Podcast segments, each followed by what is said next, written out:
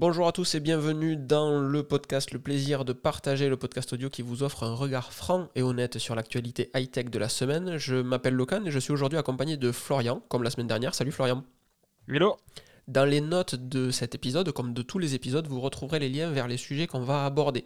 Donc quand vous êtes dans votre application podcast, vous pouvez aller voir les notes. Et dans le footer, vous aurez en plus les liens vers mon site internet, locan.jp, le site de Florian également, ainsi que la chaîne YouTube, etc., forum privé, tout ce qui peut être intéressant. Je vous partage également le lien vers mon Discord privé. Si des choses sont à améliorer, des chroniques à créer ou que vous avez une idée, n'hésitez pas à nous envoyer un mail pour nous partager votre avis. Vous avez également le lien du formulaire de contact dans le footer. Ce podcast, même s'il est unilatéral quand on fait de l'audio, eh bien en réalité, euh, il s'inspire de vous, de vos demandes, de vos requêtes, parce que c'est vous qui écoutez ce podcast. Donc sans plus attendre, je vous propose d'attaquer dans le vif du sujet avec un point qu'on n'a pas eu le temps la semaine dernière d'évoquer, euh, puisqu'on se limite à des podcasts inférieurs à une heure, au-delà c'est quand même un petit peu long. Et on devait parler de, l'écran de Florian qui a changé d'écran en fait. Et hum, Qu'est-ce que t'en dis Qu'est-ce que t'en penses Avec une semaine maintenant dans les pattes avec ce nouvel écran, peut-être que tu peux nous parler déjà de, des, caractéristiques de l'écran avant d'expliquer euh, s'il te change la vie ou pas? Euh, du coup, c'est un 35 pouces ultra wide LG incurvé. Euh, la résolution, c'est du 3500 par 1440, si je dis pas de bêtises. Euh, juste en dessous de la 4K, là, ça fait une, une résolution un peu bizarre. Euh, qu'est-ce que je peux en dire? Bon, clairement, on n'est on n'est pas au niveau de la qualité du 4K et on le voit, soyons honnêtes. Euh, même si je suis pas près de l'écran, etc., euh, on, voit que c'est moins quali sur l'image. Maintenant, moi, ce que je cherchais, c'était un écran qui me permettait de faire quelque chose de plus orienté productivité. Donc, avoir la capacité de mettre vraiment deux fenêtres côte-côte pour, par exemple, faire quelque chose à gauche et lire une documentation à droite. Et clairement, c'est juste parfait pour ça. 35 pouces, pour moi, c'est la bonne taille parce que mine de rien, 49, euh, je pense que j'aurais eu trop à bouger la tête. Donc euh, franchement, je suis agréablement surpris et euh, je vais clairement le garder. As combien de, de, tu as combien de distance entre tes yeux, entre guillemets, du moins toi, et l'écran, la profondeur de ton bureau, tout simplement? Puisque je suppose que l'écran, il est hmm. au fond du bureau. Alors, l'écran, il est un peu plus près. Je l'ai mis un peu plus près. Je dirais qu'il y a 40, 50 cm. Donc, tu es, es, quand même relativement près de l'écran, en fait. Oui, oui. Et l'avantage de celui-là, qui est encore une fois légèrement incurvé, selon toi, c'est, euh, enfin selon toi, je partage cet avis, hein, mais de ne pas avoir euh, la séparation entre deux écrans, comme euh, deux 27 pouces ou deux 24 pouces, peu importe les résolutions qu'on choisit, mais les dimensions qu'on choisit, mais hum, de ne pas avoir cette, cette tranche au milieu en fait. Ouais, ah, alors j'avais deux 27 pouces, le problème c'est que entre temps bah, j'ai pris un MacBook Pro M1, enfin j'ai changé de taf donc j'ai un MacBook Pro M1, avant j'avais un MacBook Pro Intel, donc bah, fin du double écran. Ouais. Donc euh, clairement euh, petit. Euh, et bon, j'aurais pu avoir le même setup avec un mono 49 pouces ultra wide, mais j'étais pas ultra satisfait du double 27 pouces, donc c'était trop grand. Il y avait trop à bouger la tête. Donc non, non, je pense que c'est un bon compromis. Impeccable. Et donc du coup, pour revenir sur la partie résolution, vous avez évidemment le lien dans les notes de cet épisode et c'était bien du 3440 par 1440 avec un sRGB à 99%, tu as deux ports HDMI, du DisplayPort, de l'USB-C. Tu recharges le Mac avec l'USB-C euh, du... Eh non, j'ai le Call Digit comme toi. D'accord. Euh, le Call Digit Test 3 Plus, du coup, euh, on le mettra peut-être dans les notes. Ouais, on le mettra dans les notes. Tu peux le rajouter, Florian, en même temps, s'il te plaît? Oui. oui, oui on a de. Parce qu'en fait, ce, podcast audio est fait remote, donc Florian n'est pas avec moi. Florian est à côté de, à côté d'Aix-en-Provence, pour faire simple. Moi, je suis à côté de Toulouse, pour faire simple aussi. Et, euh, la magie du direct, c'est qu'on fait un enregistrement euh, euh, via FaceTime, via du matériel d'enregistrement qui va bien, mais, mais, mais c'est totalement remote. Et je trouve ce, Enfin, moi, je prends beaucoup de plaisir à faire ces enregistrements pour vous, avec Florian ou avec Arnaud la dernière fois, ou sûrement avec d'autres personnes dans d'autres temps, on verra. Mais, mais il y a cette particularité intéressante qu'on n'a pas de studio et que c'est totalement, totalement remote. Donc le CalDigit S3 Plus, c'est en fait un, dock qu'on utilise qui permet de faire, euh, ben, de connecter plein de choses euh, à l'arrière du CalDigit, donc, et, euh, et, de se connecter uniquement avec un câble Thunderbolt 3 sur votre Mac en fait. Donc dans mon cas, le MacBook Pro 16 pouces M1 Max, dans le cas de Florian, le MacBook Pro 13 pouces M1. Mhm. D'ailleurs, est-ce que, est que tu as prévu une évolution ou est-ce que tu as commencé à chauffer responsable au taf pour passer sur un 14 mm max ou quelque chose comme ça euh, Sincèrement, non, parce que ça me changerait pas la vie. et que bah s'il a même pas un an en fait l'ordi il a six mois je l'ai eu quand je suis arrivé donc ça sera un peu abusé. Et je je serais plus hype par les nouveaux MacBook Air quand ils sortiront en M2 probablement que du MacBook Pro 14 qui je pense me changerait pas grand chose il est un peu plus lourd et moi j'ai besoin de mobilité voilà je, le, MacBook en fait je suis tellement satisfait de celui-là que j'y vois pas d'intérêt le MacBook Air, ce que tu en attendrais avec euh, une puce M2, c'est avant tout de la compacité, de la légèreté, de la mobilité, versus le 14 qui est effectivement un peu plus gros, un peu plus lourd qu'un 13. Mhm, c'est ça. Et peut-être une autonomie accrue? J'ai ce petit espoir. Ouais, c'est pas impossible. C'est pas impossible. Avec davantage de densité de batterie, euh, je, je, me... on arrive au moment en fait où je me dis, je, je sais pas si Apple va réussir à améliorer encore l'autonomie avec ce qu'ils ont fait déjà en fait.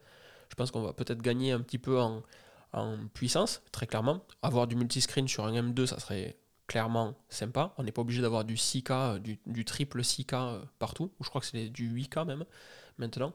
Mais avoir au moins du, un dual screen en 4K, ça serait, ça serait quand même très très cool. Euh, on, va faire une transition sur Twitter justement qui va équiper tous ces développeurs de MacBook Pro M1 Max haut de gamme euh, parce que ça, leur fait juste gagner incroyablement de, de, de temps de productivité en fait. La, la, la, relation, elle se fait très facilement, le, retour sur investissement se fait très facilement avec le tarif heure d'un ingénieur, euh, d'un développeur, versus le prix de la machine. Et en fait, les MMAX en, enfin, en code permettent de développer tellement rapidement que ben en fait on économise des heures de temps d'ingénieur qui sont moins chères. Tu peux nous en parler un petit peu Florian peut-être? Ouais, ouais, alors pour être un, poil plus précis, aujourd'hui de ce que j'ai lu, c'est uniquement les développeurs qui font de l'applicatif euh, Android iOS pour booster la partie euh, compilation en fait. C'est là où ils, ils ont un réel gain. Euh, j'ai vu que Reddit fait pareil, donc clairement tout le monde y voit un intérêt. Euh, je pense que la flotte d'utilisateurs plus classiques euh, resteront sur les Mac à main. j'imagine. effectivement, Parce que mine de rien, c'est quand même des machines qui sont chères. Il hein. faut, être réaliste. Dans un monde pro, c'est quand même le, le plus plus de ce qu'on met dans une machine. Ouais, très clairement. Mais ça, ça montre vraiment que quand ces machines sont sorties, tout le monde, moi le premier, hein, qui ai pris une machine euh, de gros bourrin, j'ai tout mis au maxi sauf le SSD qui est que entre guillemets à 4 Tera. Mais, hum, mais on se pose réellement la question de ouais, qui a besoin de ces machines-là? Et on, on, voit des cas d'usage euh, apparaître très facilement et des, des raisonnements parfaitement logiques en fait apparaître. Alors que effectivement, quand Apple est capable de proposer une bécane aussi solide que celle-là, tout le monde s'était dit, encore une fois moi le premier, ouais mais euh, ça servira à rien, ou juste au monteur vidéo, ou dans des situations très particulières, et on se rend compte qu'il y a tellement eu d'efforts faits sur euh, le système d'exploitation, macOS montrait en l'occurrence, que hum, pour utiliser la puissance du GPU, donc du processeur graphique de ces machines pour à peu près tout, ce qui demande de la puissance de calcul, que même sur du développement logiciel, on a un impact très fort de, un gain euh, très important de ces nouvelles machines dessus. Quoi. Et ça, c'est, ça, c'est, juste super cool. Moi, je reste encore bluffé de la vidéo de MKBHD qui annonce que son MacBook Pro euh, M1 Max, donc même conf que le mien, encode plus vite ses vidéos que son Mac Pro de l'an dernier qui vaut 50 000 euros. Ouais, et ce qui est énorme pour lui, ce qui était énorme à souligner, c'était qu'avant, il se trimballait avec un iMac Pro, je crois, si je dis pas de bêtises, dans une case. Euh, c'était, enfin, c'était, ça va vraiment lui changer la vie. Voilà, c'est ce qu'il faut dire. Il y, a clairement des cas d'usage effectivement dans celui-là où, ça va effectivement lui changer la vie, puisqu'il avait une, une, sacoche Pélican. Alors euh, moi, je m'attendais à une petite sacoche Pélican. Bon, c'est clairement un bourrin, donc il a l'équivalent d'une d'une très grosse valise pour partir en voyage, dans laquelle il y avait un, un iMac Pro full conf et c'est quand il était en déplacement, en fait, quand il est en déplacement, il amène cet iMac Pro pour pouvoir faire le montage vidéo, l'import de la vidéo, le montage, l'export, l'envoi, euh, depuis sa chambre d'hôtel, donc euh, le CES à l'époque où on pouvait se retrouver tous ensemble, etc. Euh, il part avec sa valise Pélican, encore une fois énorme, et un iMac Pro à l'intérieur. Là, ben, un sac à dos et c'est fini, quoi. Et ça, c'est ça c'est prodigieusement énorme. Enfin, moi, je trouve ça vraiment... ça va lui changer la vie. ouais. Ouais, Lui, enfin, lui, toutes ses équipes, il y a plein de, cas euh, fun comme ça que, je kiffe vraiment beaucoup. On a euh, euh, notre, cher Thomas, Pesquet qui est revenu sur Terre. Donc on, on vous l'avez peut-être suivi en live sur, YouTube, sur la chaîne de, SpaceX. C'était mon cas en tout cas. Donc quand la, la, capsule Crew Dragon a atterri, à Améry en l'occurrence, et que c'est assez bluffant ça quand même. La capsule se pose en plein milieu de la mer. Bon, mais ça pas nouveau, et on le fait depuis des dizaines d'années. Mais la, le délai, en 40 minutes, ils sont allés chercher la capsule, ils l'ont mise sur le bateau et les astronautes étaient dehors. Quoi. Et, et l'ingénierie le, nécessaire à faire tout ça, je trouve ça prodigieux. Les bateaux sont spécifiquement designés, évidemment, pour, euh, pour le, la mission euh, à faire. Et, et, tout le monde est sorti donc sur, leur petit euh, chariot, puisque quand ils sortent, ils reviennent d'une mission de 6 mois, le corps est très fatigué. Et le, propos important en fait, c'est qu'ils doivent réellement réapprendre à marcher. Il y a une vraie notion de j'ai perdu beaucoup de muscles, mes os sont très fragiles et il y a. C'est pas euh, on fait attention parce qu'on veut pas que vous vous abîmiez, faites doucement, euh, faites attention à vous. C'est que réellement les os sont très cassants et qui peuvent se faire une fracture en descendant s'ils sont un peu trop, un peu trop couillus, on va dire. Mm. Puis il faut voir quand même que à la base, Thomas Pesquet, sa condition physique quand il est parti, on est dans le top 1% ou top 0,1% de ce que peut être un athlète. Quoi. C'est, c'est, c'est vraiment un athlète. Euh, quand il part, euh, on est au-dessus de la personne classique. Donc t'imagines si c'était une personne classique, comment ça finirait? Ouais, tout à fait, très clairement. C'est vrai qu'on l'oublie souvent, mais en fait, c'est, c'est... Moi, je, trouve que c'est un peu des surhommes, je, je les respecte énormément, ces gens-là. Euh, parce qu'ils doivent parce qu'ils sont ils sont ils ont un cerveau ils ont un, un corps qui doit évidemment suivre parce que il y a des contraintes incroyables et j'entendais une, interview de lui où il disait que l'atterrissage, en fait, la rentrée dans l'atmosphère et l'atterrissage, c'est exactement comme euh, un accident de voiture, en fait. On, mm. Ça tape dans tous les sens, on a, on a mal, réellement, c'est douloureux. Et, et c'est des gars qui, volontairement, vont faire des accidents de voiture pour euh, faire avancer la science dans l'espace, en fait. Je trouve ça juste dingue. Donc, euh, on vous met dans les, dans les notes de de cet épisode un article de Numérama, donc euh, ah, il va devoir réapprendre à marcher, etc. Mais moi, il y a, y a A.G. Fustel qui a posté une vidéo de lui euh, euh, quelques temps après, après son retour sur Terre et la manière dont il marchait. Et en fait, c'est, c'est, juste bluffant de voir à quel point le corps est totalement déphasé, en souffrance vraiment. Et, et le mec manque de se casser la gueule à chaque pas, quoi. Et c'était encore plus bluffant de voir euh, euh, Pesquet marcher tout seul euh, au bout de, 24, 72 heures, je crois. hier, il marchait déjà tout seul. Il a fait une, mini conférence de presse où bah, il descendait de l'avion. Il arrivait en, Allemagne. C'est le moment où je dis un petit peu des conneries, vous m'en voudrez pas. je crois qu'il arrivé en Allemagne, à, Lausanne. Je, ne sais plus. Lausanne, c'est pas en Allemagne. Bref. Et il y avait des journalistes qui l'attendaient, etc. Et, et effectivement, il marchait tout seul. Alors, il marchait doucement, effectivement mais il marchait tout seul et c'était bluffant de voir euh, un astronaute en l'occurrence. Euh, c'est le moment d'ailleurs où je vais, parler un petit peu de, mon petit problème à moi. Il y a des... Quand j'étais petit à l'école, toi aussi peut-être Flo, on nous avait expliqué les différences entre astronaute, spationaute, cosmonaute. Est-ce que toi on te l'a appris ou pas du tout? Du tout. Cool. ou je m'en rappelle pas tout du moins. J'étais dans ce genre d'école bizarre. Et hum, et c'est tout simplement, ça joue sur la nationalité en fait. Un astronaute, ça vient d'astronomie, astrologie, donc c'est quelqu'un c'est quelqu'un qui va dans l'espace et qui est de nationalité française ou au moins européenne. Un spationaute, spatial, c'est quelqu'un de nationalité américaine. Et un cosmonaute, bah, là aussi la sonorité t'aide un petit peu, c'est un russe. Et donc en fonction de... ça me gratte un petit peu, euh, enfin, depuis, depuis plusieurs années, quand on dit le spationaute Thomas Pesquet revient, non, c'est un astronaute Thomas Pesquet. Euh, son collègue russe, lui, c'est un cosmonaute, et son collègue américain, lui, c'est un spationaute, effectivement. Il n'y avait pas de nom pour les Japonais, il n'y avait pas de puissance euh, spatiale japonaise à l'époque, mais, mais c'est des mots qui sont euh, pas forcément bien utilisés. Donc voilà, si jamais vous voulez briller en société, vous pourrez raconter également cette anecdote de l'origine des, différents, des différents noms d'astronautes. De, et pour être précis, il est arrivé à Cologne. J'ai cherché entre temps. J'avais pas l'info, hein, soyons je... je laissais un petit blanc radio parce que je voyais que tu étais en train de chercher quelque chose. Je me suis dit, cool, il va nous apporter l'info. C'était impeccable. Dans la série. 21h41, euh, c'est important aussi de le préciser. Ah évidemment, bien entendu, ce podcast se veut avant tout très précis, vous l'aurez compris. Euh, la NASA n'arrivera pas à aller sur la Lune en 2024. L'objectif de Trump était irréaliste. Et ça, on s'y attendait un petit peu. Est-ce que Trump ait fixé des objectifs un peu trop, un peu trop bourrins Mais bon, ben c'est dommage, ça sera pas 2024, ça sera un petit peu plus tard. Il y, a, y, a, une baston en ce moment entre Blue Origin et, et SpaceX. Donc SpaceX a vraiment de l'avance là-dessus et, et, le contrat de la NASA a été donné à SpaceX et plus à Blue Origin. Donc il y avait eu un procès, enfin une demande de procès faite par Jeff Bezos contre SpaceX. Et bon, ça, frite un petit peu dans tous les sens. C'est, ce qui est dommage en fait, c'est que quand on prend des, quand on contractualise et qu'on prend des, des, du privé pour aller sur ces missions-là, ben en fait, euh, ouais, voilà, ça, ça a failli être moche pour rien. Je trouve ça un petit peu dommage. Je sais pas ce que tu en penses toi.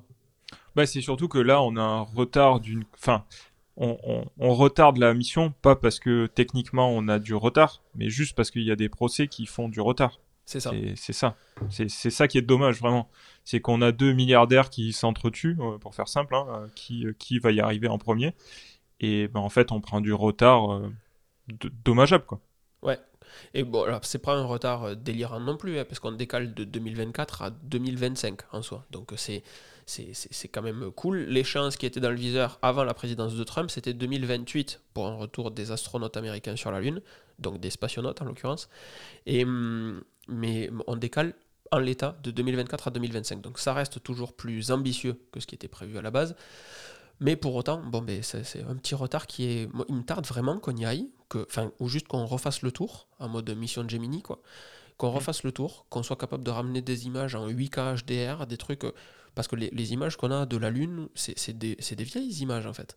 Et avec les progrès numériques maintenant, il me tarde vraiment qu'on soit capable de ramener des images incroyables euh, pour euh, nous qui restons sur Terre, en fait. C'est aussi ça qui est, qui est beau, et c'est ce qui me plaît beaucoup, moi, dans la partie euh, Thomas Pesquet, c'est qu'il a une forte capacité à, vulgariser, à transmettre, à vouloir euh, populariser, entre guillemets, l'espace.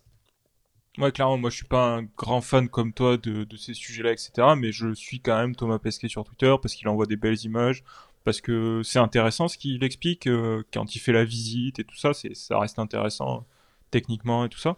Donc euh, non, c'est sûr qu'on a la chance d'avoir Thomas Pesquet, un Français là-haut, euh, c'est quand même la classe.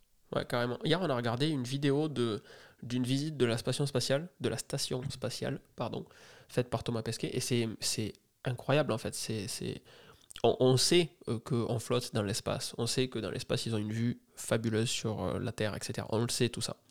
Mais il y a eu une différence entre le savoir et le voir quand, quand on te ben là je vais ouvrir la fenêtre parce qu'on a une jolie vue, je crois, normalement. Il ouvre la fenêtre, la caméra s'avance et, et juste tu vois des panneaux solaires, du vide et, et la terre au bout et c'est, incroyable. C'est incroyable. Et le step d'après, euh, peut-être qu'on le verra euh, euh, quand on sera tout vieux. Et du coup, on n'aura pas la condition physique pour le faire, sûrement, mais le, de pouvoir aller faire un petit tour dans l'espace ou sur la Lune ou peut-être Mars, Mars, ça, reste un sujet euh, pour Musk. Ça, ça semble tellement loin aujourd'hui, puisque ben, on n'y envoie que des euh, robots euh, comme ça, quoi. On ne sait pas les faire revenir. Donc, mais je pense qu'on fera très clairement, on pourra faire des, des, des voyages dans l'espace d'ici 20-30 ans, peut-être aller faire un petit tour sur la Lune d'ici à ce qu'on soit vieux, entre guillemets, d'ici 50 ans, tu vois. C'est un truc qui te ferait kiffer, toi? Pas spécialement, mais juste avoir la capacité, tu vois, j'allais dire en rigolant, un street view sur, euh, sur la Lune ou quoi, quelque chose comme ça, ça, ça pourrait être fun, des, des trucs comme ça. Y aller, en fait, j'y vois pas d'intérêt, plus tout ce que ça, tout ce qu'il y a derrière euh, pour envoyer une fusée, etc. Enfin, tu vois, c'est genre, est-ce qu'on en a vraiment besoin, voilà. Mm. Enfin, moi, euh, qui suis quelqu'un de normal, tu vois, que ce soit des scientifiques qui y aillent et tout, c'est cool, ça fait avancer des choses. Après, y aller en mode touriste, bon, ouais. Moi, bof. Moi, bof un petit peu. Euh, la semaine dernière, il y avait euh, Elon Musk qui. sur ce podcast-là, on n'est pas super bon. On passe vraiment. Euh, les, ruptures, elles sont franches. Il faudrait qu'on s'améliore. Non, on a parlé de Musk juste avant, c'est bon. ouais, ouais. en parlant de Musk, justement, voilà, j'aurais pu l'amener comme ça. En parlant d'espace et de Musk, il a vendu. il y avait eu un poll sur Twitter, un poll, je ne l'ai pas en français, un sondage. Sondage. où il avait demandé à ses abonnés, enfin du moins au, au monde entier, et aux personnes qui possèdent un compte Twitter, de savoir si selon eux, puisque ça, ça, gueule un petit peu en ce moment aux États-Unis sur euh, le fait que les milliardaires ne payent pas d'impôts, etc., ou pas assez, euh, le pourquoi, en faisant une parenthèse, c'est que les, très riches ne perçoivent pas de salaire, mais ils, sont, euh, ils reçoivent des actions de leur entreprise qui sont censées faire monter. Donc au final, ben, ça fait tout simplement que ben, ben, ils gagnent de l'argent quand même, mais ils sont pas aussi facilement imposables qu'ils pourraient l'être s'ils avaient un salaire. Donc Elon Musk disait, bon ben en fait, si ça vous fait chier que que, que je sois riche, ben je peux, le seul moyen pour moi de payer des impôts, c'est de vendre des actions Tesla. Donc, euh, ben, dites-moi dans le sondage en dessous si, selon vous, je dois vendre 10% de mes actions Tesla. Donc, ça fait, euh, ça fait 8 milliards hein, de, de, dollars, histoire de bien situer, 8 milliards de dollars. Et donc, est-ce que selon vous, je dois vendre des actions Tesla? Et peu importe ce que vous choisissez, ben, je, je le ferai. Donc, c'était la semaine dernière, ça s'est fini, euh, je veux pas dire de bêtises, mais durant le week-end dernier, il me semble. Et euh, ça, a été, euh, ça a été dans un mouchoir de poche, ça a été 55% et 45%, je crois, euh, qui ont dit oui, Elon vend des actions pour payer des impôts. Donc, il a déjà commencé à vendre 5 milliards d'actions Tesla, et il doit rester encore quelques milliards à vendre pour arriver aux 8 milliards, mais j'ai été surpris moi déjà qu'il ne partage avec personne, qu'il ne mette pas sur Twitter, bon ben ok, vous avez dit oui, c'est bon, j'attaque. et que ça soit fait, enfin il le fait, tout simplement, il a dit qu'il le ferait, il le fait. Mais hum, l'action de Tesla, évidemment, baisse, puisqu'il y a beaucoup de ventes qui sont faites dessus. Mais elle était très haute, donc avec le deal Hertz qu'on a évoqué la semaine dernière. Donc au final, ça, rééquilibre, ça réajuste un petit peu, c'est peut-être pas plus mal. Et, hum, et 12%, elle a perdu quand même, ce qui est énorme euh, pour Tesla. Ben ouais, mais 12, c'est le montant de la vente plus euh, ce qu'on appelle le FOMO, le fear of missing, oh, fear of missing out, la, peur de, de, passer à côté, entre guillemets, euh, ah, c'était au plus haut, il faut que je vende. Et, justement, il y a ce sujet-là, en fait, euh, tout le monde sait que Musk va devoir payer des impôts, genre, rapidement. Et, et dans le lien qu'on vous met dans la note de cet épisode, il y a également le, la théorie de se servir de ça comme un subterfuge pour Musk, de vendre une quantité incroyable d'actions au moment où Tesla est le plus haut, sans faire euh, je vends des actions parce qu'elles sont au plus haut. Mais euh, ah ben non, les gens m'ont dit de vendre, regardez, je suis gentil moi, je vends pour payer mes impôts. Et hum, j'avais pas du tout pensé à ça en fait, dans l'article d'Electrek, j'y avais absolument pas penser, tout simplement, encore une fois, à, ce truc-là. Mais ça peut être, le connaissant, ça m'étonnerait pas, ça peut être un subterfuge pour euh, ben, vendre des actions Tesla au moment où l'action Tesla valait 1400 euros, si je dis pas de bêtises, ou un truc comme ça. Ouais, il a peut-être besoin juste de cash, en fait. Ouais. Pour euh, X ou Y projet euh, qu'il a dans la tête. Oui, ou sa bière d'ailleurs. J'avais, j'ai totalement loupé la partie bière. Il y a une bière Tesla qui doit sortir? Il avait dit que, je sais plus, lors d'une conférence ou quoi. Alors, est-ce que c'était pas en mode joke comme il a l'habitude de le faire? Ah, mais en, juste vraiment il pense? Je sais pas. En Allemagne, quand ils ont ouvert la Gigafactory euh, Berlin, ça, ça me revient. Oui, c'est ça. Quand ils ont ouvert à Berlin, comme évidemment les Allemands ont la réputation de bien aimer la bière, euh, ben, euh, il y avait eu le non mais on va faire une bière peut-être commémorative de l'événement c'est mais effectivement c'est pas idiot pourquoi pas? Enfin ça une, bière version. Ils avaient fait une tequila aussi, si je dis pas de bêtises. Il y avait eu ah, un, alcool un peu plus fort. Ils avaient, fait le, lance-flamme. ils avaient fait de la tequila. La tequila, bon, ça se garde peut-être un peu plus qu'une bière. Euh, j'ai aucune idée des ressources qu'il faut pour faire euh, de la tequila. Pour une bière, je vois bien la quantité de fût, la quantité de flotte, etc. Mm. C'est assez linéaire. Pour de la tequila, je, je suis absolument pas familier avec, euh, avec ça du tout. C'est pas spécialiste. Mais euh, plus sérieusement sur euh, sa capacité là, à libérer du cash, l'avantage avec tout le cash qu'il a, c'est qu'il va pouvoir lancer plusieurs projets probablement. Et il a la capacité maintenant de pouvoir se fail, enfin de se rater quasi à l'infini, donc il va forcément sortir quelque chose de cool en fait. Ça, c'est la capacité quand tu es multimilliardaire, c'est que tu peux faire plein de conneries et dans l'eau, peut-être il y a quelque chose qui va marcher oui, on essaye, on verra bien, euh, on verra bien ce que ça peut donner, quoi. C'est ça. C'est assez sympathique. Euh, qu'est-ce que je voulais, je voulais évoquer après La partie, euh, on aurait pu enchaîner sur ça, sur les, sur les Mac, les MacBook Pro, pardon, de, de Twitter, mais on a enfin, enfin, enfin, on a des rumeurs d'iMac Pro. Ça fait un moment que qu'on suppose, qu'on attend des iMac Pro depuis qu'Apple a mis à jour les, les, Mac, les iMac tout court, pardon. Euh, la transition vers le Apple Silicon, les processeurs ARM donc euh, qu'on a évoqué la semaine dernière, donc deux architectures de processeurs, le x86 qui est le classique euh, Intel, AMD, etc. Et les architectures ARM qu'on détaillera peut-être si, ça peut vous intéresser. N'hésitez pas à nous envoyer un petit mail pour nous dire oui ça vous nous intéresse, ça serait super, etc. Et on pourra peut-être faire un, hors série, pourquoi pas, ou on détaille un petit peu ARM versus x86. Ça devient un petit peu técos, donc je pense pas, mais pourquoi pas. Et hum, et donc on attend la transition d'Intel vers ARM chez Apple se fait sur deux ans. Donc là on est à terme échu de la première année. Et euh, l'anniversaire, entre guillemets, a été marqué par les processeurs M1 Pro, M1 Max. Les hum, Mac Pro euh, sont censés être la fin de ces deux ans. Et donc, euh, on, on s'attend, je me souviens plus du tout, mais je crois qu'on attend des machines avec 40 et quelques cœurs de CPU, 128 cœurs de GPU. Et hum, donc, c'est des trucs réellement très solides quand on voit ce qu'un M1 Max est capable de faire aujourd'hui avec 10 cœurs de CPU. Bon. Et, hum, et on attend entre les deux, entre les, les MacBook Pro 14 et 16 pouces et le Mac Pro, ben, il y a l'iMac Pro qui vient s'intercaler et qui a surtout été retiré du catalogue par Apple il y a deux ans de ça Un an de ça Ouais, un peu plus d'un an, je dirais, pas deux ans. Entre les deux, ouais, entre un an et deux ans. Et pour l'instant, il n'y a pas d'alternative. Tu veux une machine fixe avec un bon écran puissant, il n'y en a pas. Et hum, donc on a enfin des rumeurs euh, d'iMac Pro qui devraient arriver courant 2022. Donc on suppose, ça c'est la petite voix dans ma tête qui me dit que mars, ça semble quand même super bien parce qu'il y a déjà des conférences, il y a déjà des trucs, etc. Mars, traditionnellement, c'est une bonne date pour ça. Donc je suppose, ça n'engage que moi, c'est voilà, mars 2022, un iMac Pro avec des processeurs M1 Max, M1 Pro dedans. euh, ou, euh, ou alors puisqu'en en mars, on est également censé voir arriver des, MacBook Air M2 ou des M2 Pro M2 Max. Ça me semble couillu de sortir les deux en même temps, puisque les M2 Pro, M2 Max, moi je les vois bien arriver sur, euh, sur le Mac Pro, en fait, réellement.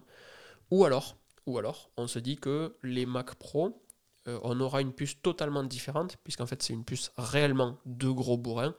Elle serait peut-être pas chiffrée, pas un M2, pas un M, pas un M1, pas un M2, juste euh, M Max, M Pro, M euh, ce que tu veux. Et, hum, et cette, cette- machine, en fait, c'est ça, la, les, les iMac Pro, pardon, de mars 2022 devraient arriver avec les mêmes processeurs que ce qu'on a actuellement dans les euh, MacBook Pro 16, MacBook Pro 14 pouces. Et par, par contre, ben, on n'a pas de retour sur un écran plus grand qu'un 27 pouces. C'est réellement un truc qui passe à la trappe alors que on l'attend quoi. C'est ce que j'allais dire justement. euh, c'est uniquement du 27 pouces. Euh, L'image qu'on a sur euh, Macrumor, on voit que c'est toujours le même ratio. Aucune nouveauté en fait sur ce niveau-là. C'est un peu décevant, même beaucoup vrai. Euh, en fait, quand on regarde, y a dans les rumeurs là, il y a aucune nouveauté hormis le changement du processeur. Euh, Alors il y aura sûrement un nouveau châssis, il y aura sûrement un nouveau châssis puisque ce nouveau châssis existe sur les, les iMac actuels, donc évidemment le châssis évoluera. Mais euh, du mini LED pour l'écran euh, comme sur les MacBook Pro actuels, cool. Mais hum, le fait de passer sur du mini LED, j'ai l'impression que ça, ça, ça semble bloquer. C'est encore une fois, encore une fois toujours des rumeurs. hein. Semble bloquer le passage du 27 au 32, alors qu'un 32 pouces 6K, ça serait vraiment, vraiment très sexy. Mais il y a aussi le fait que le 32 pouces 6K, ben, ça s'appelle l'Apple Pro Cinema Display XDR et ça vaut 5000 euros. Quoi. Donc, euh, euh, si Apple veut sortir un iMac Pro à, je crois que c'est 4000 4005, l'entrée de gamme, un truc comme ça, mais on n'a plus les tarifs dans tous les cas. Il me semble que ça commençait à 4000 quelque chose ou 3000 quelque chose. Et bon, ben, si on veut sortir une machine à 3000 quelque chose, alors que l'écran seul est aussi bon que l'écran Apple Pro Cinema Display XDR qui lui est à 5500, bon, il y a, il y a peut-être un problème de gamme en fait. Donc euh, c'est peut-être pour ça qu'ils voudraient se limiter à 27, euh, d'un point de vue commercial, ou aussi parce que c'est compliqué à produire. Oui, c'est ça, c'est que le mini LED, ça coûte super cher à produire, c'est difficile euh, à mettre en œuvre. Euh, C'était comme ça qu'ils avaient pas mal retardé le sujet.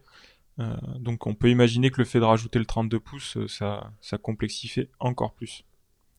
Et c'est un sujet, euh, enfin, on en a déjà parlé sur le, sur le Discord ou dans d'autres euh, échanges, mais hum, c'est vraiment un écran, tu vois, que, que moi j'attendrais pour le coup, genre vraiment, je suis pas capable de mettre euh, 5500 euros dans un Pro Display XDR, c'est, enfin, j'ai pas de retour sur investissement si je fais ce truc-là. Un truc qui me bloque énormément, c'est le fait que l'écran consomme beaucoup, c'est pour ça qu'il a ce, ce châssis à l'arrière en forme rapagruyère, là, parce que tout simplement, il, il faut dissiper de la chaleur, en fait mais, mais un 32 pouces euh, mini LED, donc qui serait peut-être un peu moins bon que le Pro Display XDR, je m'en fiche, mais qui consommerait beaucoup moins. Un 32 pouces euh, euh, Liquid Retina XDR, la même chose que ce qu'on a dans les MacBook Pro actuels. Vous me le sortez à 2000-2500 balles, je suis capable de faire une bêtise en fait. Donc je, je, je pense qu'ils sortiront un écran à mini LED en 32 pouces parce que ben, en fait le Liquid Retina qui existe actuellement, ils vont être obligés de le faire évoluer parce que encore une fois, il consomme trop. On arrive à faire du mini LED maintenant avec euh, ben, les mêmes performances. J'ai pas regardé de test de, centre, de performance entre le Liquid, le Pro Display XDR et le Liquid Retina XDR des MacBook Pro, savoir si réellement c'était kiff kiff ou si le Pro Display XDR, donc l'écran, était bien meilleur. Ça serait peut-être un sujet à creuser. Et, mais pour le coup, cet écran fixe va devoir évoluer pour passer sur du mini LED parce que la techno est juste cool. Du mini LED ou de l'OLED, mais euh, c'était une phase intermédiaire, quoi. C'était un baby steps. Et donc, euh, il va falloir sortir cet écran cher, entre guillemets. Et cet écran cher devrait être aussi dans l'iMac Pro en toute logique. Donc, est-ce que ça sera une version 27 euh, pouces et si vous voulez le grand écran, ben c'est en plus parce qu'il est plus cher ou on met directement le 32 qu'on va sortir dans l'iMac, mais pour le coup, ça voudrait dire que l'iMac serait genre cher, vraiment. Ouais, parce que là, la rumeur annonce un, prix de départ à 2000 dollars pour 16 Go de mémoire, un SSD à 512 Go, ce qui est pas énorme en vrai euh, sur une machine euh, euh, pro. donc clairement, clairement, ça serait peut-être une option. À voir. À voir parce que se pose toujours la question du mec qui achète euh, un, iMac Pro en 32 pouces. Si ça doit lui coûter euh, plus cher de prendre un iMac Pro 32 pouces avec aucune évolution, aucune évolutivité que de prendre un petit Mac Pro ou un Mac Mini euh, mis à jour. Il y aura les Mac Mini à mettre à jour aussi. Et un écran 27 où bah, tu es lié à rien en fait, tu peux faire évoluer ton, ton hardware. Bon, ça, ça, se tient pas. Il y a forcément une dimension all-in-one qui, qui, doit être moins chère que, la partie. Tu, hum, tu voulais nous parler, toi, aujourd'hui, de, de, du projet Montré et du Smart Nick. Alors, j'ai aucune idée de. Apprends-nous des choses, Florian. Ouais, alors dans l'idée, je, m'étais dit, tiens, on va faire une petite rubrique un peu, un peu plus geek, un peu plus approfondie, et je trouvais ça sympa par le nom, euh, ça faisait un petit clin d'œil. Euh, donc en fait, c'est, c'est un projet de VMware euh, sur une évolution du data center. alors, donc juste pour remettre dans... Voilà, je vas-y. Euh, juste remettre dans le contexte, donc il y a, y a un an, euh, lors des VMworld, euh, VMware a annoncé ce, ce, fameux projet. Donc, les VMworld, c'est la, la, conférence annuelle de VMware où ils annoncent toutes leurs nouveautés en grande pompe avec leur PDG, etc. Il y a un événement aux US, un événement à Barcelone. Malheureusement, là, ça fait deux ans que c'est en virtuel, mais voilà dans l'idée ce que c'est. chaque année, ils propose des projets qui sont à date encore sous développement, mais il faut un petit teasing. Et là, cette année, euh, le projet Montera a vraiment avancé. Donc, euh, qu'est-ce que c'est? Donc, pour faire simple, aujourd'hui, dans le data center, on commence à arriver à des limites où euh, le processeur, en fait, fait tellement de choses qu'il est plus utilisé pour juste les workloads, donc les machines virtuelles, pour faire simple, des utilisateurs. C'est un peu comme euh, aujourd'hui votre ordinateur, quand il y a que du CPU, que vous voulez faire du jeu vidéo, du traitement d'image, vous avez besoin d'un GPU. On se retrouve avec les mêmes contraintes aujourd'hui dans le data center euh, pour traiter toute la partie données euh, entrantes via le réseau. Euh, aujourd'hui, dans le data center, ce qu'il faut voir, c'est que dans les serveurs, on fait du réseau, on fait maintenant de l'intelligence artificielle, tout ce genre de choses. Et on se retrouve que le CPU, ben, il est plus utilisé pour ce qu'il était. Donc, VMware a fait un partenariat avec Nvidia où en fait ils ont développé des SmartNIC ou des DPU, Data Processor Unit, ce qui permet en fait de sortir du processeur toute la partie de traitement de la donnée. Donc l'idée en fait c'est d'avoir une carte euh, réseau pour faire simple avec un processeur ARM. Donc c'est là où on recoupe un petit peu tout, dans lequel en fait on va mettre un ESXi, donc l'OS de virtualisation de VMware, pour faire tout ce traitement de la donnée. Donc l'idée en fait ultime, c'est que le processeur sera utilisé, le CPU sera utilisé pour faire le traitement, le calcul pour tous les workloads qu'il y a dans le serveur, et on va découpler tout ça, toute la partie data, dans la carte réseau. Donc ton CPU qui en fait, euh, c'est pour ça que je te coupais au début, le CPU c'est le processeur principal, Central Processor Processing Unit, le GPU c'est le graphique, donc la carte mhm. graphique pour faire simple, VMware, je fais le petit lexique hein, si vous me permettez. VMware, c'est l'entreprise euh, qui propose des solutions de virtualisation. Qu'est-ce que la virtualisation en une phrase? C'est le fait de pouvoir mettre plusieurs ordinateurs, un petit peu comme des applications, dans un seul et même ordinateur, pour faire très simple encore une fois. Euh, pourquoi tu nous parles de ça? Parce que tu bosses avec VMware et que tu as euh, toutes les certifications VMware, pas toutes, mais tu en as une chier de certifications VMware, c'est ton gagne-pain en fait, et, et que en fait dans le monde réel, on utilise énormément de virtualisation. Donc pas vous, pas nous, un utilisateur standard, on a des machines, on a un système dessus. Mais en entreprise, on a que de la virtualisation. C'est-à-dire qu'on est passé d'une situation où on avait plein d'ordinateurs, plein de serveurs dans des salles serveurs, à maintenant on a moins de serveurs, mais les serveurs sont beaucoup plus puissants et font virtualiser d'autres euh, serveurs à l'intérieur en fait. Donc ça a plein de coûts euh, énergétiques, ça, a plein d'intérêts pardon énergétiques, d'intérêts logistiques également puisque on peut déplacer très facilement comme on déplacerait un dossier en fait hein, d'un serveur à un autre serveur. On va déplacer sa machine virtuelle et tous les éléments composant la machine virtuelle sont dans ce dossier. Encore une fois, on vulgarise, c'est pas l'idée de ce podcast. Donc là, tu es en train de nous dire que VMware proposera une techno qui va euh, laisser le CPU, donc le processeur principal, fonctionner comme un petit peu un chef d'orchestre qui va gérer les différentes tâches qui se passent sur le serveur. C'est ça? C'est ça. Bah, parce que du coup, pour aller un peu plus loin dans la virtualisation, euh, là on parle de virtualisation de serveur. Aujourd'hui, VMware est capable de virtualiser du poste de travail euh, pour bah, se connecter depuis n'importe où dans le monde dans un data center. VMware est capable de virtualiser du réseau euh, avec euh, NSX, le produit pour pas le citer. Et donc du coup, on se retrouve avec des routeurs, des choses comme ça dans notre serveur. On virtualise le stockage aussi. Donc bref, notre serveur est vraiment le, la clé de voûte de tout notre data center. Et l'idée, c'est vraiment de d'avoir le bon outil qui traite la bonne euh, la bonne information. Et donc découpler justement ça dans la carte réseau. C'est la boîte à tout faire en fait, clairement. Le serveur maintenant, avec des produits VMware, tu arrives à tout faire à l'intérieur d'un serveur.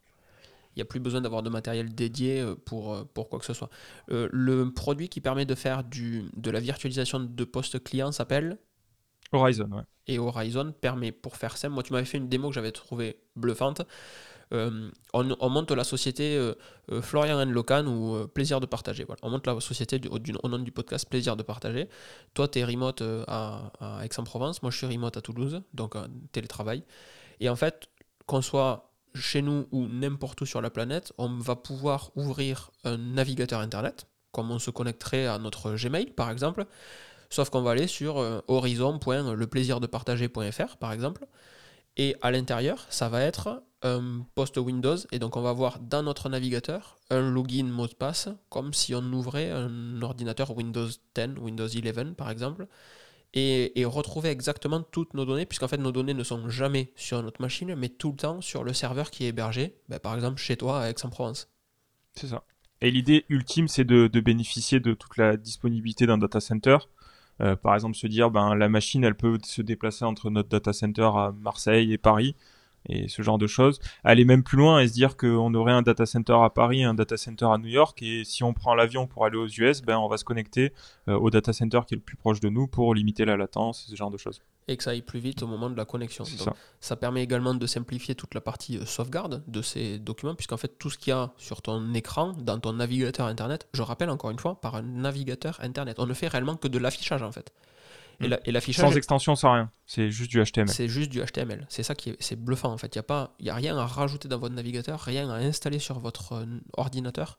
Vous accédez directement à une page web et cette page web s'affiche normalement, sauf que ben, c'est un ordinateur qui est exécuté euh, idéalement à quelques centaines de kilomètres de vous, mais qui pourrait très bien être exécuté euh, de façon un peu plus lente à des milliers de kilomètres de vous, réellement, sans trop de soucis. Quoi. Et hum, donc la partie sauvegarde, elle est ouf, puisqu'encore une fois, comme je vous disais tout à l'heure, votre machine virtuelle, elle est dans un, dans un dossier, très simplement. Donc euh, ben, la sauvegarde, on sauvegarde le dossier et on a sauvegardé tous vos documents, toutes vos préférences, toutes, euh, vos, enfin, tout ce qui compose votre ordinateur virtuel est sauvegardé. Et ça, ce produit Horizon, moi je le trouve, je trouve juste incroyable parce que c'est, il s'interface avec du grand public, donc euh, je, je, le touche de temps en temps. Mais les parties les parties DPU, etc., que toi tu vas être amené à, jouer un petit peu avec dans les prochaines semaines, prochains mois, c'est également quelque chose de, de bluffant, la virtualisation de tout ça. Ouais. Puis euh, tu vois, par exemple sur Horizon, on en parlait, euh, la partie GPU, on a la capacité de prendre des cartes graphiques Nvidia, donc c'est des modèles bien spécifiques, etc. Mais par exemple, ton, ton poste virtuel, tu vas pouvoir l'enrichir avec de la carte graphique et euh, pouvoir faire euh, tes montages vidéo. J'ai un client qui fait ça où leurs montages vidéo en 8K sont faits dans un poste virtuel. Donc c'est juste euh, en termes de capacité, de mobilité, etc. C'est juste incroyable. Et donc en fait, on, revient effectivement au moment où tu peux avoir ton Horizon virtuel dans un navigateur ou un client. Il y a une application Horizon que tu peux installer pour que ça soit un petit peu plus, un petit peu plus fluide, peut-être un petit peu plus fonctionnel. Tu gagnes peut-être des fonctionnalités par rapport à la version web. Et, et cette tu lances ton applicatif Horizon et tu vas pouvoir exécuter ton Final Cut. Alors, on peut virtualiser du Mac ou pas? Non. Non, c'est pas supporté. Tu vas pouvoir virtualiser ton Windows, euh, ton Linux, Ton Linux. après euh, également, et toutes les, les, toutes les, les parfums de Linux différents euh, pour faire euh, ton montage vidéo, comme tu viens de le dire. Et à aucun moment, des données ne sont sur ton ordinateur. Tout est sur le serveur. Ou peut-être, initialement, quand tu branches ta carte SD sur ton ordinateur, les données sont envoyées sur le serveur, mais une fois que c'est transféré, une fois que l'import est fait, tout est sur le serveur, il n'y a jamais rien sur ton poste. C'est ça. Ça, c'est C'est ça. délirant. euh, tu peux te faire voler ton ordinateur, euh, t'as rien perdu en fait. Et on peut aller plus loin sur la partie BYOD, Bring Your Own Device, où en fait euh, n'importe qui euh, peut, enfin n'importe qui, les personnes autorisées euh, peuvent avoir leur propre ordinateur euh, perso. Donc moi typiquement on peut imaginer que je me connecte avec euh, mon MacBook Pro à moi, le client Horizon, et je me connecte encore une fois sur notre entreprise, le plaisir de partager, hébergé euh, entre Marseille et Paris. Et, hum, et, et j'ai rien à installer, rien à configurer en fait. Je tape l'adresse du ça. serveur et c'est fini. Hmm, c'est l'idée, c'est l'idée. Ça fait une bonne transition pour la partie MDM, puisque du coup, euh, donc Mobile Device Management, donc euh, VMware a sa solution donc Workspace, mais du coup nous on va vous parler de la petite annonce d'Apple qui euh, qui annonce sa, sa propre solution de MDM, Il est donc. Business Essential. Oui, pardon, c'était. Tu voulais que j'enchaîne dessus? Ah, je, je, je sais pas, je t'ai entendu parler, je me suis dit il va enchaîner. Non, non, Donc bah, je vais continuer. Business Essential, donc l'idée c'est de, de pouvoir gérer sa flotte de Mac euh, depuis, euh, depuis un portail jusqu'à 500 utilisateurs. On peut gérer plusieurs devices euh, Apple, uniquement Apple, donc c'est là où ça fait la différence. On va pouvoir gérer de l'iPhone, du Mac, de l'iPad. Les prix sont pas énormes en vrai. Ils parlent de un peu euh, 2,99$ par device et par utilisateur. Ouais, j'ai trouvé ça plutôt pas mal, effectivement. ouais.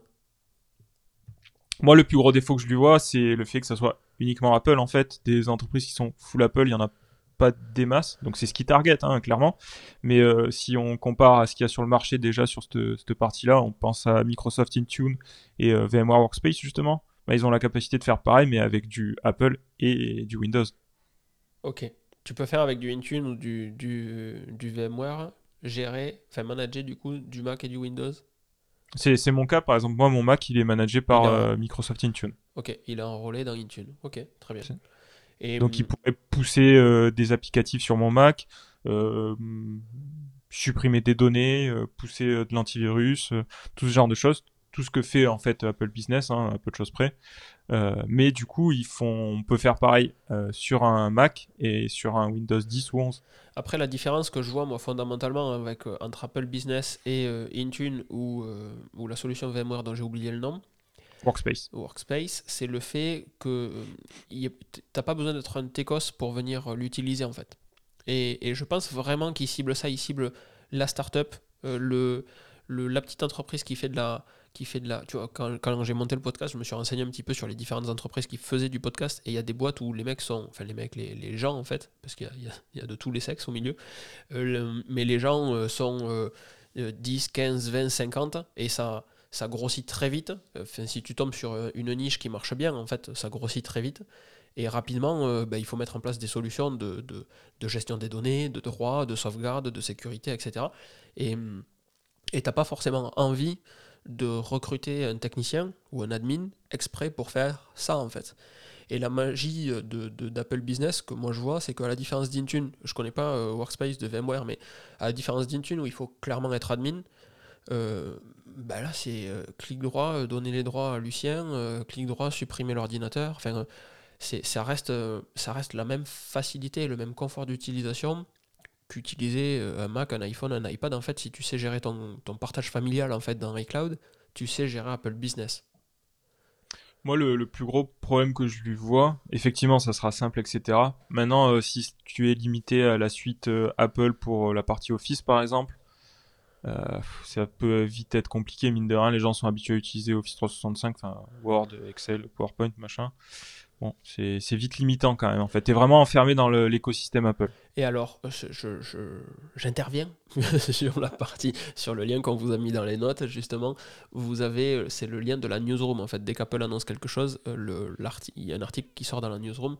Et dans cet article-là, il y a une petite vidéo euh, en haut d'article, euh, où euh, le management est- est- permet de, de gérer effectivement euh, du Pages, du Keynote, du Numbers, mais également du Evernote, du OnePassword, du Word, du Slack et d'autres applications que je connais pas par exemple, et de pousser certains Cisco réglages. WebEx. Ouais, c'est du Cisco WebEx l'autre à côté. Ouais, Et- côté de Slack, c'est WebEx. Ok. Du, et de pousser les réglages d'iCloud, les réglages de, de, de suggestion, là, les petits rappels de, de formation, les réglages d'impression, les réglages de réseau, les réglages de certaines applications, par exemple, les réglages Wi-Fi. Et en fait, euh, euh, tout ça est poussé directement par le, le MDM, en fait, le euh, Mobile Deployment Mobile device. Mobile Device Device, Management. Manager, merci, qui permet de, de pousser tous ces réglages-là sur du Mac. Donc on n'est on pas effectivement limité à de la suite euh, Apple. Par contre, il y a de très fortes chances qu'on soit limité à de l'application disponible sur l'App Store. Ça m'étonnerait Mhm. pas. Ils vont vraiment dans ce sens-là et ça leur permet d'appuyer un petit peu plus en disant Hé les gars, euh, l'App Store c'est bien. Genre vraiment quoi. Je pense euh, aussi, comme on disait tout à l'heure, Elon Musk a vendu ses actions peut-être au bon moment. Enfin, c'est peut-être le subterfuge pour vendre ses actions quand Tesla était au plus haut. Là, c'est peut-être le subterfuge pour dire Hé, regardez, euh, l'App Store c'est vraiment bien, on vous en a déjà parlé, mais euh, vraiment c'est cool. Parce que euh, je sens qu'ils appuient vraiment sur ça en fait. Euh, ils ont ressorti une petite, une petite vidéo, une petite documentation hier, avant-hier, sur pourquoi c'est bien que d'interdire le sideloading sur, sur iPhone. Le sideloading, c'est le fait d'installer des applications qui ne sont pas proposées par l'iOS App Store. À l'inverse d'un Mac, sur Mac, tu peux installer des applications que tu trouves sur le web, très clairement. Tu viens d'installer euh, des e-disks, enfin tu as voulu installer des e-disks, ça n'a pas marché, donc tu es passé par l'App Store, mais tu pourrais installer une application VLC par exemple, Firefox, on n'est pas obligé qu'à- d'attendre qu'elle soit disponible sur l'App Store. Hum, et alors que sur iPhone, ça n'existe pas. iOS, iPadOS, il faut absolument une application validée Apple, certifiée Apple sur l'App Store pour le coup. Et donc ça leur, ça leur permet d'appuyer un petit peu plus, euh, un petit peu plus là-dessus, j'ai l'impression. Et ça, c'était donc un blanc radio. Ah, non, non, j'étais dans ma réflexion de comment ils allaient intégrer la partie Office 365, tout ça. J'avoue que je, suis curieux de le voir. Euh, je, fais enfin, je, suis un petit peu intéressé sur la partie MDM. Euh, nous, c'est vrai qu'à notre catalogue, on est très in tune, mais euh, ça reste intéressant. Maintenant, leur target, c'est d'être en direct avec les clients. Il y aura pas de partenaire au milieu, donc à voir. Ouais, je suis curieux quand même. Je suis curieux. Dans la série, euh, dans la série de nouveautés, petit truc sympa, je, suis en train de lutter. Ce, podcast est un petit peu un test. Donc si vous avez tenu jusque-là, ça fait 47 minutes. Super, merci beaucoup. C'est très très cool. Par contre, vous l'entendez, moi je suis toujours un petit peu pris du nez. hein. J'ai ma sinusite qui est en train de partir, mais, mais c'est pas tout à fait ça. Et, hum, et j'ai changé des réglages de micro en fait. Donc je- je- j'essaye de me placer différemment avec le retour audio que j'ai dans le casque. Et en fonction, c'est peut-être pas toujours ça. Donc pardonnez-moi. Si vous avez encore une fois des, idées d'amélioration ou quoi, n'hésitez pas à pousser les vraiment. Je voulais vous parler maintenant d'Instagram qui se prépare à lancer des abonnements pour les utilisateurs pour leur proposer du contenu exclusif. Et hum, je sais pas si tu as creusé ça un petit peu, euh, Flo? J'ai regardé vite fait euh, ce que c'était la news. Bon, rien d'exceptionnel en vrai, hein, ce qu'ils annoncent. Non, je pense qu'on sera sur une partie. Donc, il y aura du in-app purchase. Quand vous allez sur la page Instagram, vous avez euh, différents, euh, différents modèles d'abonnement, donc qui vont de 99 centimes par mois à, cin- à 4 4,99$, donc euh, 5 euros. Et, hum, et on suppose que ça serait un moyen de pouvoir euh, euh, rémunérer les personnes qui font du contenu premium, en fait. Donc, par exemple, on peut très bien envisager le fait de faire euh, euh, ben, une session d'entraînement euh, sportive, euh, par exemple, tous les dimanches soirs. Je dis n'importe quoi, hein, ça, ça- ne va pas arriver, mais pourquoi pas. Faire une session d'entraînement sportif, Flo et moi, on vous fait un cours de biking tous les dimanches soirs. Et, hum, et ça vous permettrait d'avoir accès à ce contenu-là parce que vous avez payé l'abonnement. Un petit peu comme un YouTube Premium, la parallèle se fait pas trop, mais un petit peu comme un YouTube Premium qui vous donnerait accès juste à certains lives, juste à certaines vidéos. Je sais pas si tu vois un parallèle, est-ce qu'il y a un truc équivalent? Un petit peu Patreon, non? Je sais pas.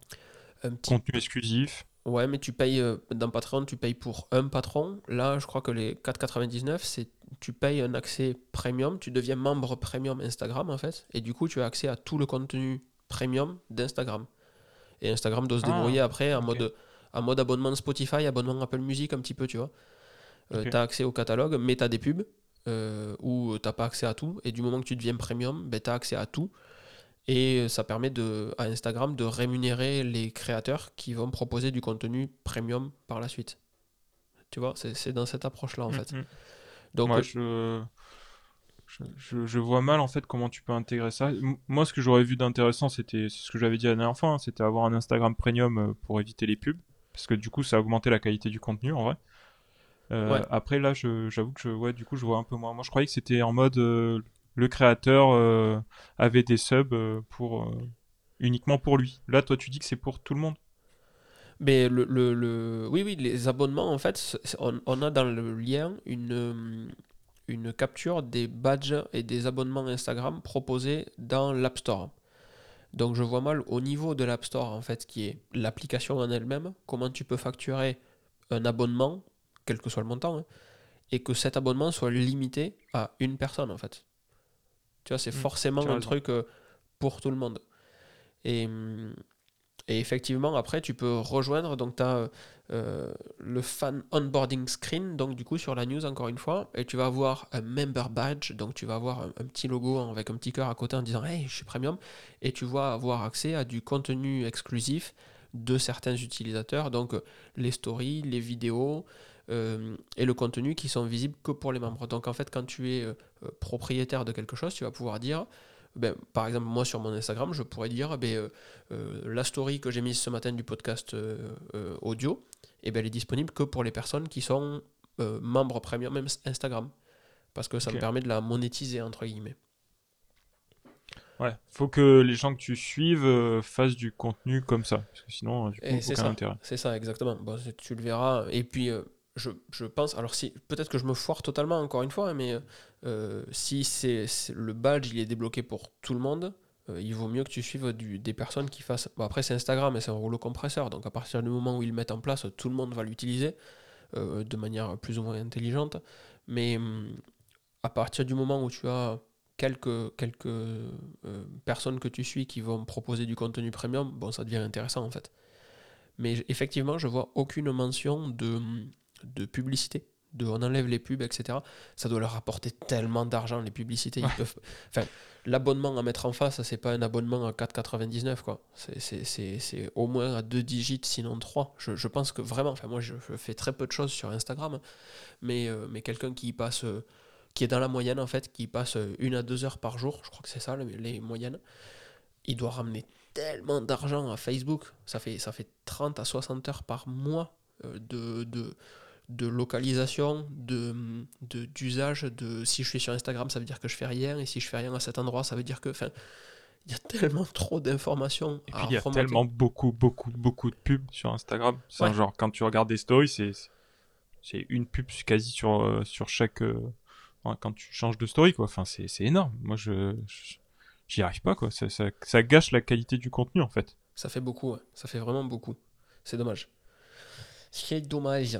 Ce, ce passage doit être horrible en audio, je pense, le, le moment où j'ai fait la petite voix. euh. Est-ce qu'on a tout dit là? Est-ce qu'on a abordé tous les sujets qu'on devait aborder? Est-ce que. Parce qu'on se, on se fixe encore une fois une limite à moins d'une heure, on est à 53 minutes là, ce qui est, ce qui est pas mal. Est-ce que est-ce que tu as, d'autres sujets que tu aimerais évoquer Alors pour revenir au premier sujet que qu'on a évoqué, je, je fais Ton un écran flashback. Euh, j'ai rajouté donc euh, le CalDigit qu'on a parlé et j'ai mis une option sur le, le Dell, euh, le même dock Dell, on en avait parlé, qui a peu de choses près les mêmes fonctionnalités si je dis pas de bêtises.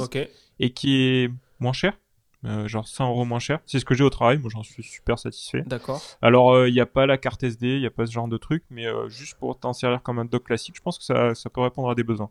C'est un dock USB-C 3.2 Gen 2. Donc euh, c'est pas du Thunderbolt, c'est que de l'USB-C. Et je pense que celui-là, il est peut-être compatible. Ce que j'aime beaucoup moi dessus, c'est qu'il y a deux DisplayPort et un HDMI. Ça c'est cool. Ce qui n'est pas le cas sur le CalDigit. En fait, tu as un HDMI, un USB-C. Donc là, par exemple, moi j'ai un écran vertical, un écran horizontal, en plus du MacBook Pro. Et donc j'ai un écran qui est branché en DisplayPort et l'autre qui est branché en HDMI vers USB-C. Mais tu es obligé d'acheter un câble, un adaptateur en plus, c'est chiant en parlant simplement. Euh, donc très bien. Et il fait du 130 watts, je sais pas combien fait le CalDigit, Oh. j'ai plus. 87 de mémoire, quelque chose comme Ouais. ça. Je peux aller te dire ça dans mon istat menu. 87 watts, absolument. Donc, Donc ça fait une différence pour les nouveaux MacBooks, ça peut être intéressant. effectivement, après c'est que de l'USB-C et pas du Thunderbolt, mais on a déjà vu, on avait testé ensemble que le, je vais y arriver, le CalDigit en fait supporte pas trop de débit. Si je mets un, un 10 Go derrière, un adaptateur 10 Go derrière plus un écran, euh, ou juste du 2,5 Go avec deux écrans, il n'y a pas assez de bande passante et des fois, des fois ça sautait en fait. C'est quand même pas ouf. Euh, On vous rajoute ça du coup euh, dans les, dans les notes. C'est le WD19S-130W pour 130 watts évidemment. Et on va, je vais tout simplement l'appeler euh, DocDel. Hein. ça, sera, ça sera plus simple pour vous, ça fera moins mal à la tête quand vous regarderez les notes. Et vous avez le lien directement pour aller, pour aller sur Amazon. On va peut-être terminer là. Euh, yes. Si ce podcast vous a plu, ça serait super sympa de prendre quelques secondes pour aller lui mettre 5 étoiles, peut-être mettre un petit commentaire en disant euh, que c'est fabuleux, tout ça, tout ça, qu'on apprend plein de choses avec nous. Enfin, vous, libre à vous de dire euh, à quel point vous nous aimez. Hein, ça... fait pas revenir Florian, il nous saoule. c'est bien, mais quand, pas, pas, quand il y a Florian, il parle de trucs avec VMware. Par contre, moi je suis très curieux parce qu'on on a on n'a pas trop préparé en fait, on a, on a, des grosses semaines tous les deux et, et on, s'accorde une petite demi-heure avant le podcast pour ah, on, a mis, on a une note partagée. On vous fera peut-être un épisode où on vous explique euh, comment on gère le podcast en, fonction. Ouais, exactement. Et hum, on a une note partagée dans laquelle euh, bah, on jette les, news qu'on voit dans la semaine, etc. Et j'ai vu en début de semaine euh, Flo poser son truc de VMware, je me suis dit, ah putain, ça va être técos. Bon, moi j'ai trouvé ça super intéressant, parce que évidemment j'ai appris des trucs, donc ça, ça me plaît. Je suis très curieux de savoir si, si, ce que vous en pensez. Est-ce que c'est on est à la limite, mais c'est cool? Est-ce qu'on est à la limite, mais c'est de l'autre côté de la limite et c'est trop? Et ça nous permettra de savoir, euh, parce qu'on a plein de choses dans nos métiers respectifs à, partager avec vous. Donc est-ce que c'est bien d'avoir une fois euh, dans le podcast un truc un peu técos, un peu plus plus, et ouais, on sort un peu de notre zone de confort et on apprend des trucs marrants Ou euh, non, pas envie, pas envie, je l'écoute dans la voiture, j'ai pas forcément envie de réfléchir. Pourquoi pas? Vous me faites un petit mail, vous avez encore une fois le formulaire de contact dans les footers de, des notes de l'épisode, et, hum, vous nous dites euh, bah, ce que vous en pensez dans ce petit mail. C'est pas ouf de le mettre dans les commentaires du podcast, parce que tout simplement, euh, bah, les commentaires du podcast, ils restent là. donc, si vous mettez un commentaire en disant oui, euh, cet épisode de samedi, du samedi 13, il était vraiment pas ouf, bon, euh, le commentaire va rester 2 euh, ans, 3 ans, 5 ans, la durée du podcast. Donc ça perd un peu de son intérêt. Donc comme je vous disais, si ce podcast vous a plu, c'est super cool de prendre quelques secondes pour y mettre 5 étoiles sur la plateforme que vous utilisez, que ce soit Spotify, Amazon Podcast. La semaine dernière, Amazon nous a envoyé un petit mail. Hé les gars, on a vu que vous faisiez un podcast qui est plutôt cool. Ça serait bien de le mettre sur Amazon Music. Donc on l'a mis sur Amazon Music, c'était excessivement flatteur. Euh, il est sur Google, il est sur Spotify, il est sur euh, Apple Music, il est sur Overcast. Vous le choisissez où ça vous fait kiffer. Nous, dans tous les cas, ça nous fait plaisir de partager du temps avec vous. Et, et si vous l'avez déjà noté, ben, partagez-le à un de vos amis euh, à qui il pourrait plaire, que ça pourrait intéresser, tout simplement. On vous fait des grosses bises. On vous souhaite un bon week-end, week-end à rallonge en fait. Et, et on vous donne rendez-vous la semaine prochaine. Merci. À très à vite. bientôt. À très vite. Ciao, ciao.